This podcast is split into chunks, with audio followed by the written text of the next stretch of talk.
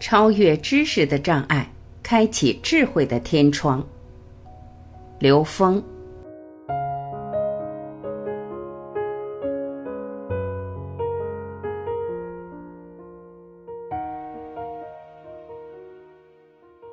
我们这个时代获得知识太容易了。如果你不知道什么，只要借助网络搜索，就能够立即知道答案。知识是有用的，但问题在于认为仅仅获取知识就够了。这是一个重要的问题。在一个信息和知识大爆炸的时代，我们如何认识知识的限制，进而超越这个限制？这个问题同样关系到我们的使命。我们推送的任何信息都可以被看作是知识。但同时，您也可以透过文章和信息，感受内在涌现的灵感，感悟渗透在文字中的智慧，整合进你的生命体验之中。知识的阻碍，《道德经》云：“复命曰长，知常曰明，不知常，妄作凶。前识者，道之华而愚之始也。”复命就是回归。回归到婴儿还不够，还要回归到我们心的源头，回归到最清净无染的那个地方，那个是真正的复命。我们回到源头的障碍是什么呢？是前识。前识就是你头脑中被人为的输入的那些知识概念，你是被那个东西给拘谨住了。道之华的意思是，前识是道的浮华的一面。也就是说，知识只是表面。若只是抓住了这些文字和概念，自己在那儿纠结、痛苦、烦恼，这就是愚昧，这就是愚之始也的意思。知常就是复命，回归源头。而我们之所以看到很多事情是无常的，是因为我们生活在我们共同建立的三维认知的牢笼里边。这个牢笼是我们自己内在无形的认知产生的烙印。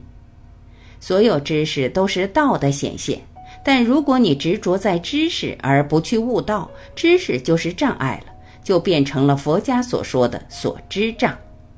这就是一种病，是知识带来的病。连接知识背后的智慧，知识是干嘛的？我们很多人用知识解决自己现实中遇到的问题，这是一个非常大的遗憾。为什么这么说？因为我们太习惯于有问题用知识去解决了。其实遇到的所有问题都应该用你的觉知去解决，用你从内在找到的答案去解决。这个时候，你是在跟你内在的智慧源头相连接。如果你用知识去解决，就相当于这道题作废了。比如你解一道题，立马翻书找到标准答案，然后写上，有用吗？没有用，因为你没有跟产生知识的这个背后的智慧连接。所以知识的用法应该是怎样的？我们应该去领悟知识背后的智慧，把知识当作发酵内在智慧的酵母，或者用知识作为内在智慧的一个印证。但如果只是拿它来解决问题，那就很遗憾了。直觉是来自高维的指引。在现实中，我问过很多成功的企业家：“你人生最重要几步决策的依据是什么？”他会说：“直觉。”直觉就是来自内在的信息。直觉的产生在修炼，人生修炼没到那个境界，灵感来了也抓不住，因为心太乱，不够静。心像一池湖水，只有当它足够平静时，才能穿透湖面看到水底，才能看到湖面反射的日月星辰，事物了了分明。所以，心静是一大修行，要专注。当我们要做一个决定时，有一个念起，念起的时候，这个波一出去，跟这个波同频的波会第一时间反射回来。反射回来的波跟我们的认知是关联的，所以往往直觉非常重要。很多人说按直觉做事，在现实中到底合用不合用？其实按直觉做事是我们应该培养起来的一种本领。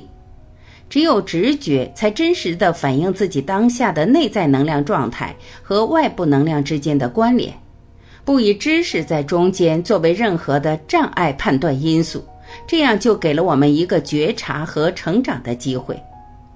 知识全是横向的，所以需要纵向提升。直觉是来自高维的信息，每一个直觉都是帮助我们往上走的。做事忙的时候，如果需要做决定，来不及捕捉第一感觉，因为它一下就跑了。这时候我用一个方法治钢泵。在现实中，我们做任何的决定只有两种可能：做或不做。但是影响做决策的因素有无穷多，所以我们考虑一天，考虑一星期，考虑一个月，甚至考虑一年，最后那一刻做的决定。跟第一时间这个钢镚概率可能一模一样，五五开。在现实中，我们最大的能量消耗在哪儿？一在纠结，在取舍。第一时间决定了，决定了就完事儿了，决定了就按决定的做，毫不犹豫的去做。从内在成长的角度来说，决定选择做与选择不做都是一道好题。这道好题的最终结果都是帮助我们提升。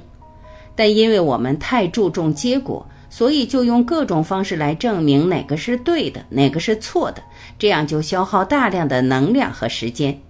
当用直觉做决定，如果成功了，验证内在本自具足；如果失败了，帮助觉察是什么认知让我们做不成。只要把这个认知颠覆了，下次就成功了。这就是失败是成功之母。